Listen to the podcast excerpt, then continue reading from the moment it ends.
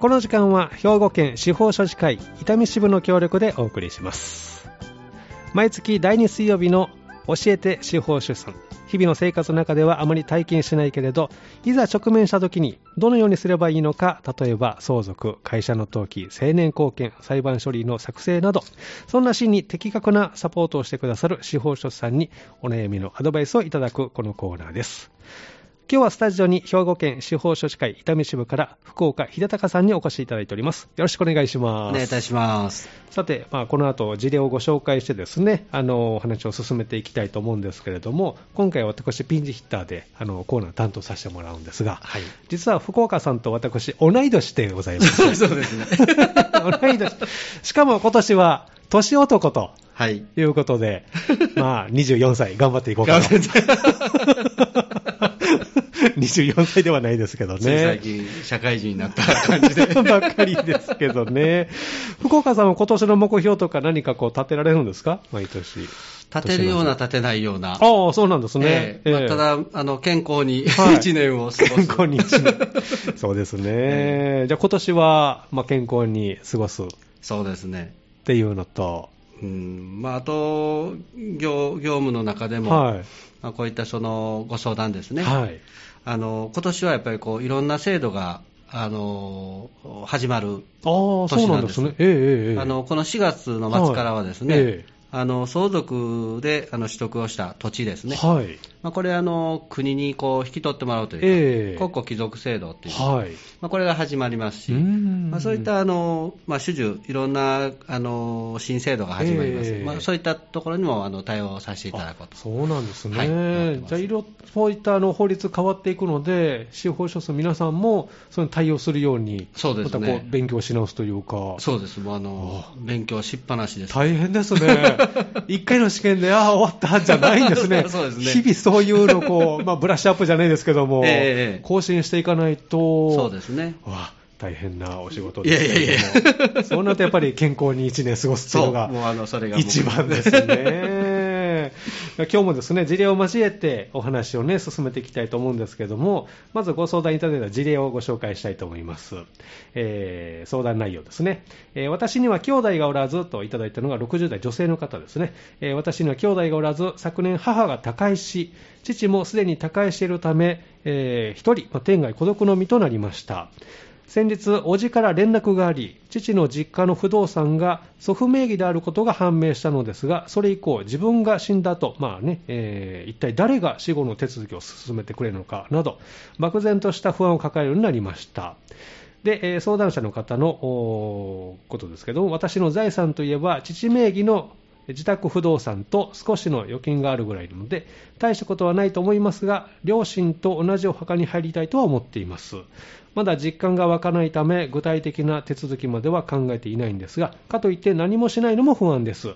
何かアドバイスをお願いしますということです。はい。こういった事例をいただきましたけども。そうですね、はいこれあの、よく最近、そのお一人様問題とかいう、お一人様問題。はいはい。あのご兄弟もいらっしゃらないし、はい まあ、配偶者、お子さんもいらっしゃらなくてですね、うん。あのご自身が亡くなられた後、はい。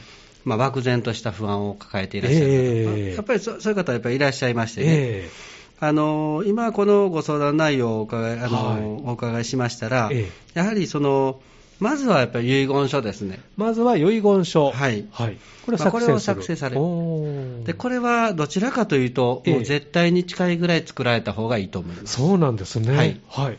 絶対っていうのがつくぐらいに作った方がいい。そうですね。うーんまあ状況的には私と同じ状況なので、はいはい今日はあの 自分事として今日は半分、あの 私も聞いていきたいなとええ思ってるんですけども、はい。あの、まずはじ遺言書です、ね。遺言書を作るではいここからこう、オプションというかですね、ええあの、ご自身がいろいろ考えられる中で、はいあの、対応できるもの、例えば死後事務委任契約。はいまあもし私が亡くなった後、ええまあ、例えば今ご、ご両親のですね、はいお墓に入りたい。ええまあこういった手続きを誰がしてくれるのか、ええまあこういった契約をその相手方と結んでおく。ああ、死後事務委任契約っていうのがあるんですね。はい。あとは、まああのー月並みというかですね、はいまずご自身がお元気なうちにじ、はい自身で処分をする、ああ、なるほど。まあ、こういったところが考えられますね。ええそうですね。例えばこう、何もしないまま、あの私なんかそうですけど、まあ、ズボラな性格で、ほったらかしでこう、まあ、あの世行ってしまった場合はい。はどうなってしまうんですか、これがですね、ええ。非常にあの難しくって、はい。あのまずご両親、はい、ご両親がいらっしゃらないということは、ええ。おそらくあのそのご本人様のうん。祖父母はい、の方もやっぱり亡くなっていらっしゃる可能性が、高いえですね。えそうですね、でお子様がいらっしゃらない、はい。であの自分自分よりもこう上のあの親とかですね、はい。祖父母、まあ、こういったその世代もいらっしゃらない。いないと。はい。で兄弟さんもいらっしゃらないいもうそうすると、もう相続人がいない、はい、まあ、相続人不存在っていう状態になりあます。あ、そうすると、財産がですね、はい、注入してしまうんです。確かに、はい。ええ。誰にも帰属しない。で、誰にも帰属しないって、はい。まあ、これをですね、ええ。ほったらかしにできればいいんですけど、えまあ、大体できないんですよね。えできないんですね、ええ。ほったらかしにはね。例えば、あの、休眠預金、あの、金融機関の口座ですね。ええこれについては、休眠預金口座ですね、あの長年、その名義変更はされない、はい。まあ、こういったものについては、最終的に国庫、まあはい。国にですね、ええ。帰属するようにあなってるので、ですね。お金については、うん。そういうその制度に乗って処理されるとされる可能性が高いですね。じゃあ私の10兆円は国に入るわけですね。そうですね、はい。大変助かると なるほど。であの、なかなか難しいのは不動産不動産、えはい。あるいはあの入院費、はい。まあ、例えば亡くなられるということになると、まあ、病気で病ちょっと入院したとかね、ね。ええ。お世話になるかもしれませんね。ええ施設にこう入所されてうんて、入るかもしれませんね。施設費用をどうするのか、はい。まあ、こういったところで、ええ。あの債務がですね、ええ。残っちゃう。はい。で、こういったものはあの病院とか、うん。あるいは施設側からすると回収したいんだけど、はい。どうやって回収すればいいのと、ええ。まあこういう問題が残ってしまう。ご本人はもういないわけですそうよね。いうことですね。えそうすると預金口座から払ってもらえればいいじゃないっていうえ話もあるんですけど、はい。そしたら誰がそれをしてくれますかっていう話下ろすのっていうことですね。ええ。えでこういう話になった場合にほ、うあのはい。相続財産管理制度っていうのがええ。あの予定されてますんで、はい。まあ、このあの制度にのっとって、うん。あの各種手続きを進めていくと、はい。まあ、こういうのがまあ予定はされてるんですけれどもね、えただあの、裁判所に申し立てをせないかんわけでえす。はい。じゃあ、誰がこ裁れ判所に。申し立てをしますか？と。はい。まあ、今のお話でしたら、例えば病院の入入院費用とかですね、あるいは、えーとまあ、施施設設の、とか。はい。でこういった方が利害関係人として、ええあの申し立てをすると、はい。裁判所に。そうするとですね、ええ申し立てをするときに、予納金というのを積まないかんわけああ、でこれ申し立てする人が、す。する人が、はいでその方が、ええまあ、多い場合は100万円ぐらい、おおそうすると、ー。え病院とかそんな100万円入院費用がね、ええ あの債務残ってる方ってあんまりいらっしゃらないと思うんですえね。はい。まあ、大体こう保険がああ、のなるほど聞いたり。ですねええそこまでの額はない。ええ、そうすると、そこまでの予納金を積んでですね、うん。利害関係人が申し立てをする、はい。まあ、現実的にはないと思うんです、ええ。まあ、ただ、しようと思ったら、そういう手続きを乗っ取っていかなければいけませんからね、ん。なかなかその制度としてははい。ハードルが高いと。なるほど。この世の金は戻ってくるわけではないんですね。そうなんです。あのまあ、あの通常、その相続財産管理人という方は選任されるんですけど、はい。まあ、この方、大体弁護士さんが選任されます、はい。でそういったその各種手続きを進めていく中で、ええ。あの必要な費用をその予納金から支弁すると。ですからそれが戻ってくるっていうことはあまり予定されてない、まあ、あの余れば返してくれますけどね、えであと今のお話でしたら、そのお墓に入りたいと。おっしゃってるんですけどね、えこれもね、親類の方がね、ええい。らっしゃればなんとかなると思います。えはい。ただ、あのそういったその身内の方がいらっしゃらない、ええ。そうすると、なかなかその手配ができませんのでね、はい。あの市長の,、ええ。あの申し立てというかですね、ええ。まあ、そういう手続きに入ってしまって、はいわゆる無縁仏、合死されてしまう、ええええええまあ、こういうこともあの考えられまあす。そうなんですね、えこれ親類っていうのは、どこまでのこの、まあ、近さというか、まあ、これもね、事実上の話で、ええ。あの手続きができるはい。範囲内でいらっしゃればっていう話なんで、うん。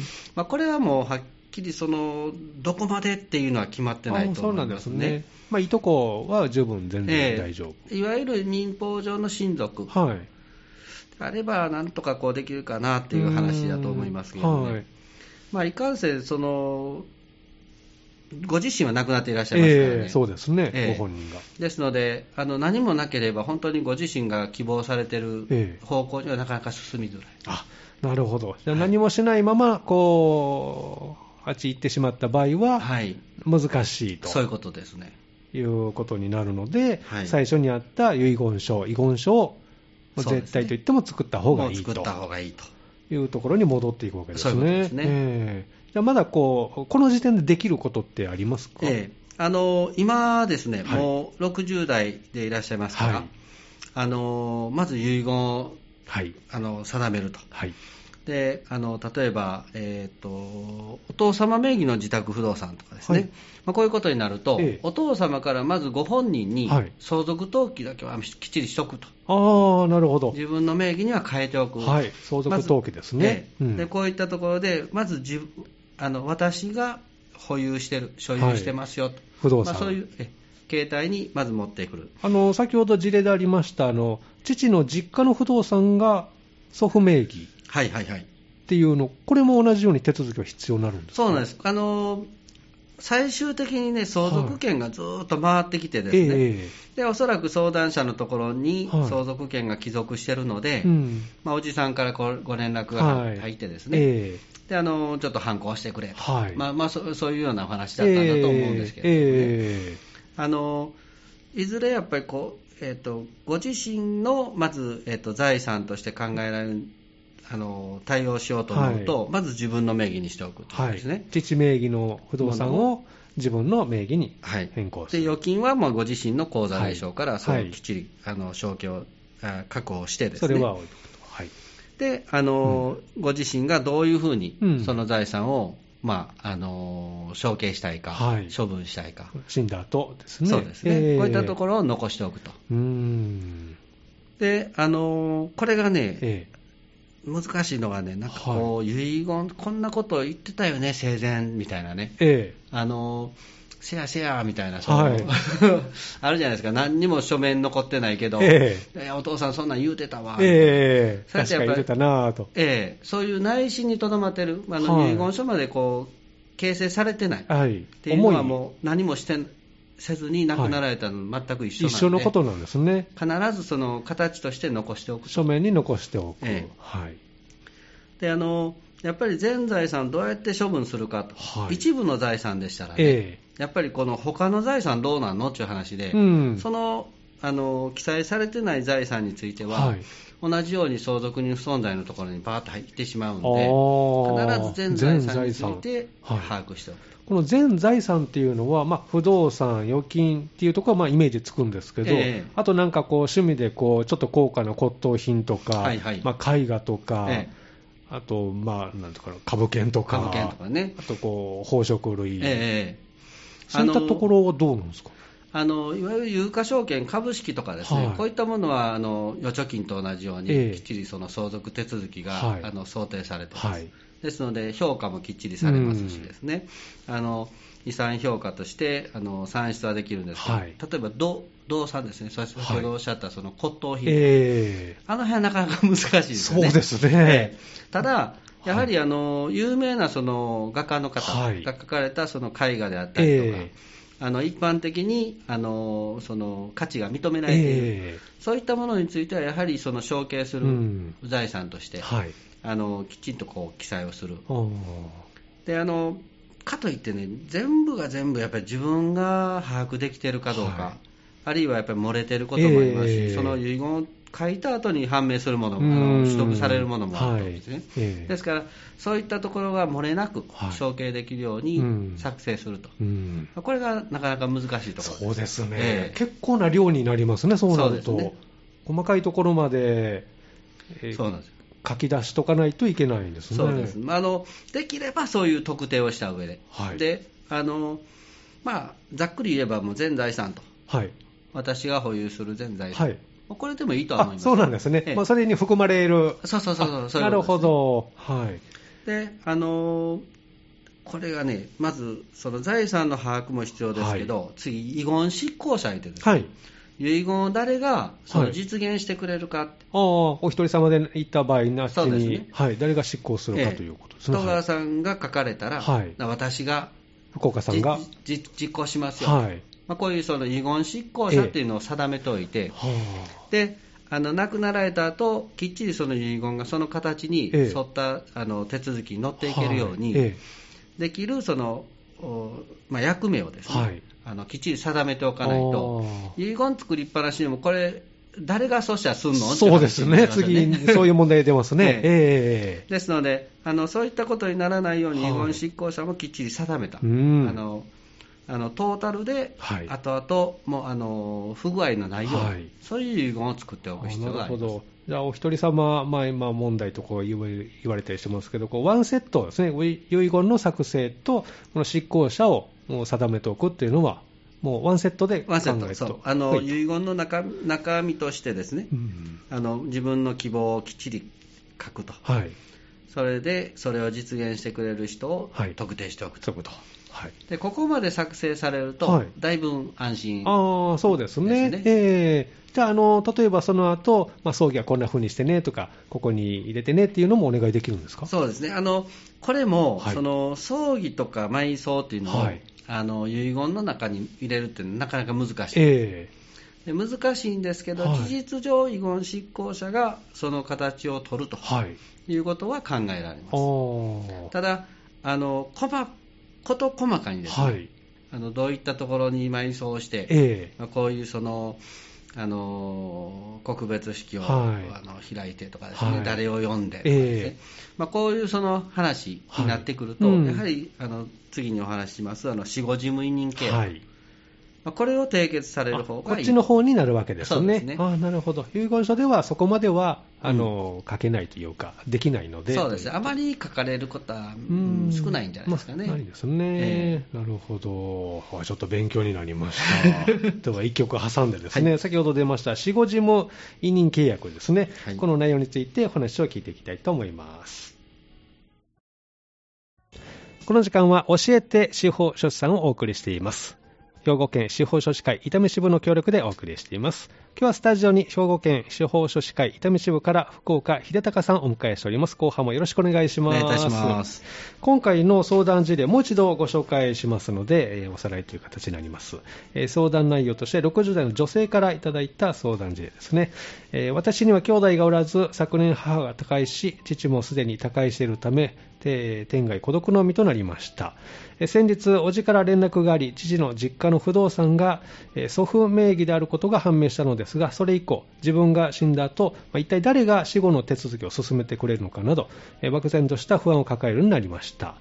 えー私の財産といえば父名義の自宅不動産と少しの預金ぐらいなので大したことはないと思いますが両親と同じお墓には入りたいと思っています。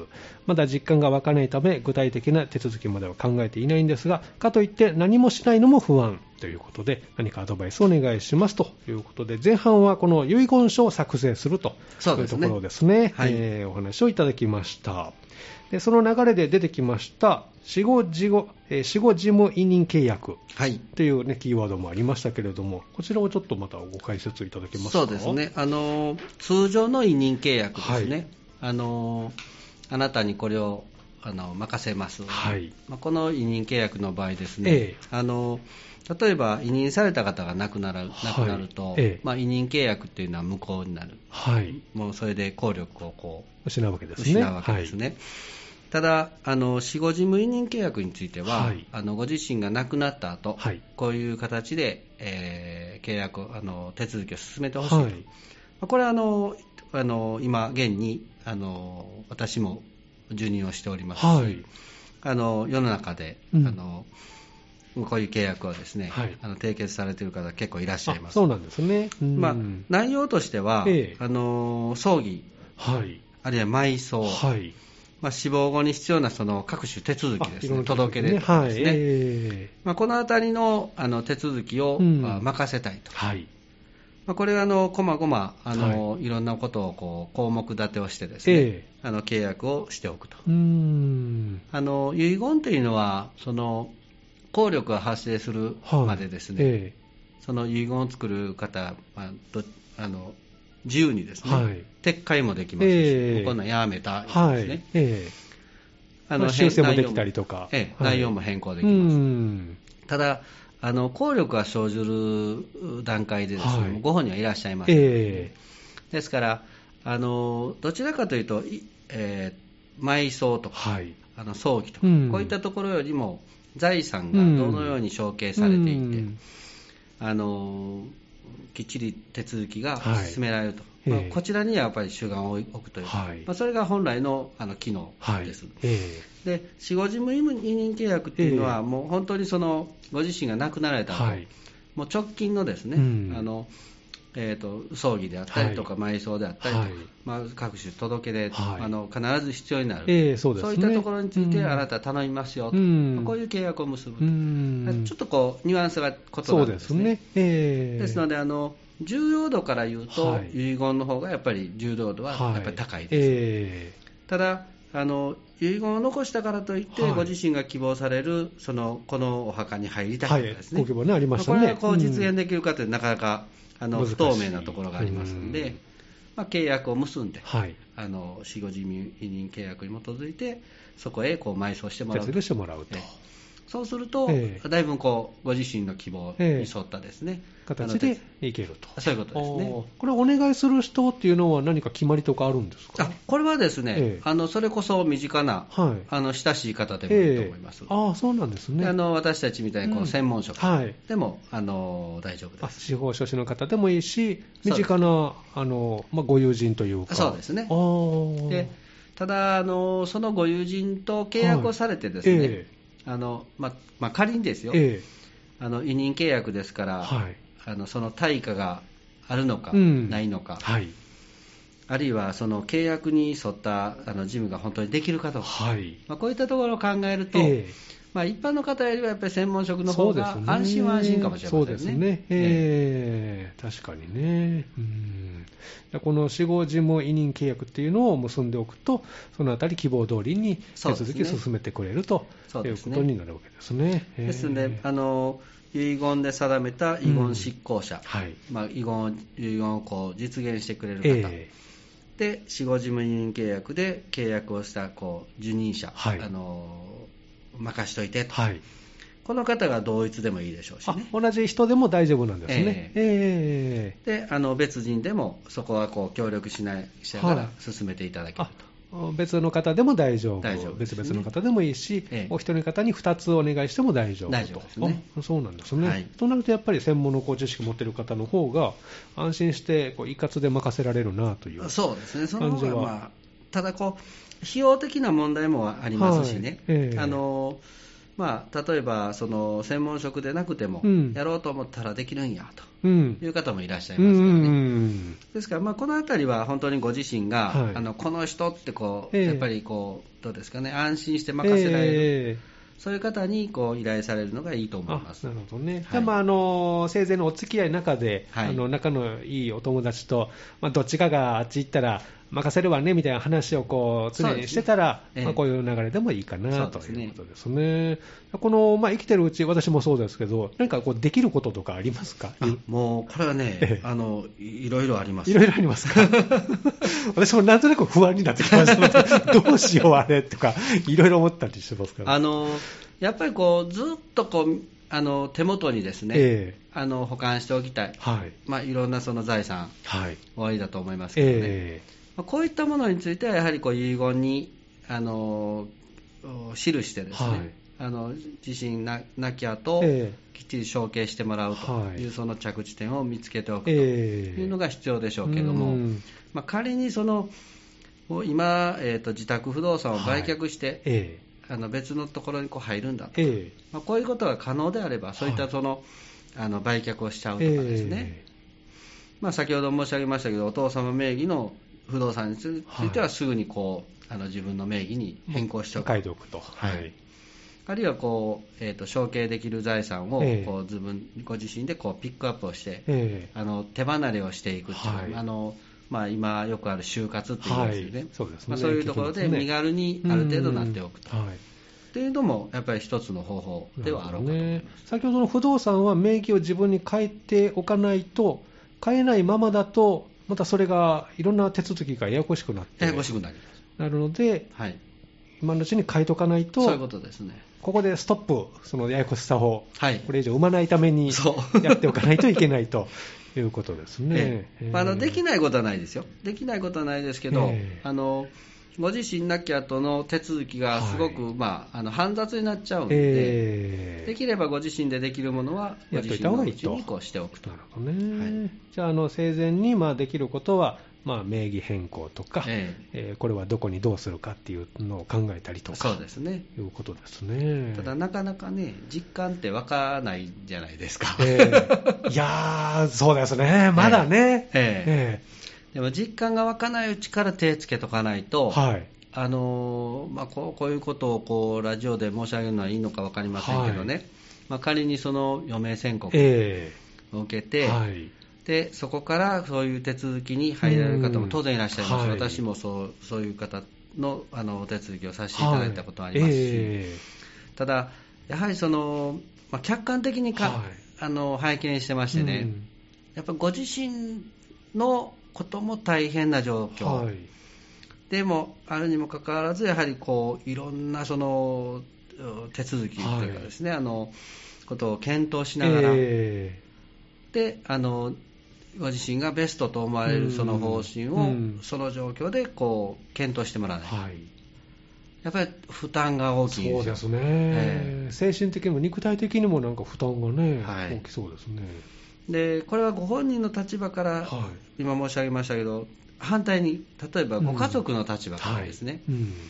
あの言いづらいじゃないですうか、ん。もうご本人がやっぱりこう辛い立場でいらっしゃるのに、ねえ遺ー言書いといてねって、なかなか言いづらいですね。はい。やっぱりそういう状況っていうのは、はい本当になかなか厳しいので、うんできればご自身があの実感が湧かない、はい。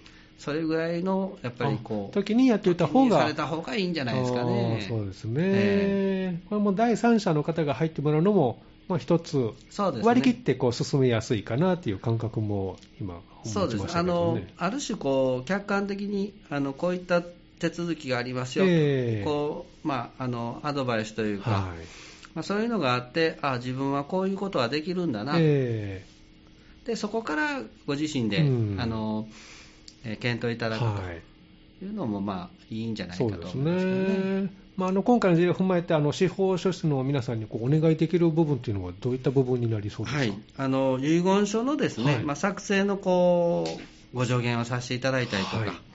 あるいは交渉人、まあ、公正証書で作られる方はやっぱり多いので、ええ。まあ、交渉人とのその、えーどういったらいいですかね、コーディネートとか、はい、あるいはこう死後事務委任契約、はい、こういったところのご相談であったりとか、まあ、あのその受任者、はい、えーまあ、遺遺言執行者。はい、としてまあ受任をすることもやっぱりありますし、はい。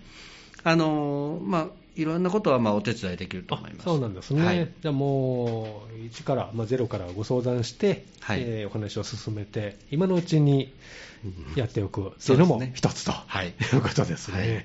またその時が来たらよろしくお願いします。でそういったあの気軽に相談を行きたいなという方、今月は相談はされますか、ですねあはいあります、ああります？でえー。1月の相談日は、えー今週の土曜日、まずそうですね、14日。ありますね。はい、14日土曜日、えー時間が午後1時から3時ですね。そして次の週の18日水曜日。はい。こちらが夕方の5時半から夜7時まで。そして28日の土曜日、えーこちら午後1時から3時まで、ねえー相談日がありますので、えー場所はどちらになりますか？あのー三田駅の、はいあの仙台駅前のキッピーモール、はいキッピーモール6階の、あのー会議室、はい。大会議室とかですね。ええ、あのーいっぱいありますねそうなんですよ、あのーちょっとね、土曜日とはい。水曜日で、はい。あのー場所が異なりましてね。あ、そうなんですね。今あの、コロナの関係で、はい。あのかなり大きな、ええあの部屋をお借りしてまして、そうなんですね。はい。じゃあ安心して相談できますね。そうですね。はい。えーじゃあ、あのー入り口に何かこう、目印といいますか。あのーそういうあの目印が、はいあのあ置いてますんあで、そうなんですね。はい、相談会場みたいな感じで。ですねはい。はいそちらをこう、目指していただければ大丈夫ということで、キッピーモール6階で、えー無料法律相談を行っておりますので、気になる方はぜひお出かけいただきたいと思います。そしてお電話で、相談したいなという方はですね、兵庫県司法書士会総合相談センターがありますので、こちらの電話番号を紹介しておきます。078-341-2755、078-341-2755です。ということで、今日も相談事例を交えて、えーお話をお聞きしました。スタジオに兵庫県司法書士会伊丹支部から福岡秀隆さんでした。どうもありがとうございました。ありがとうございました。この時間は兵庫県司法書士会伊丹支部の協力でお送りしました。